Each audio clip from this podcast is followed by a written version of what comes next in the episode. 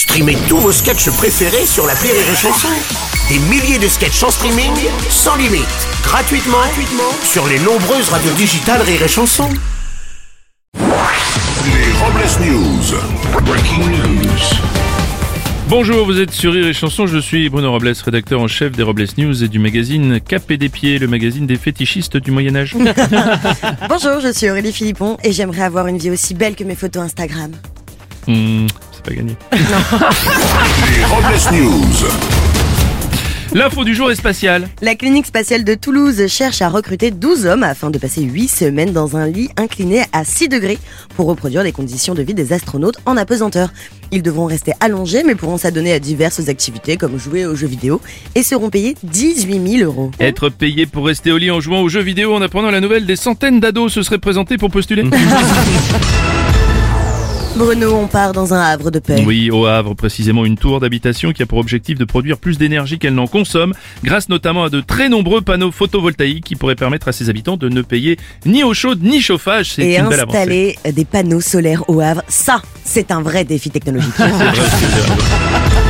Voici une info Maxi Best-of. En Chine, McDonald's propose comme cadeau dans son menu Happy Meal une mini console de jeu permettant de jouer à Tetris.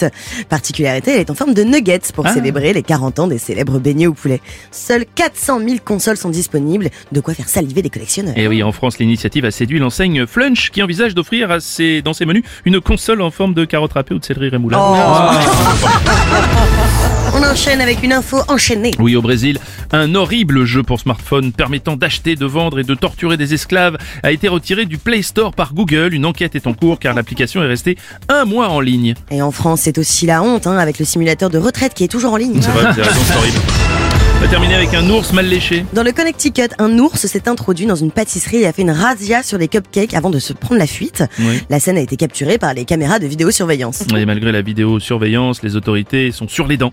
N'ont pu démasquer l'ours qui avait visiblement préparé son coup en entrant dans la boutique cagoulée. Après son larcin, il se serait même enfui à l'aide de deux complices dans une Ford Falcon conduite par Jean-Pierre Madère. Enfin bon, Des informations que nous allons quand même devoir vérifier. vous avez raison Aurélie, on n'est jamais trop prudent avec l'info.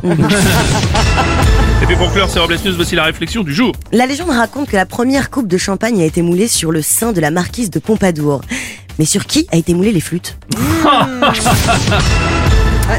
Ouais. Et oui, merci d'avoir suivi les Robles News et n'oubliez pas, Rire et chanson. deux points. Désinformez-vous. Merde Les Robles News.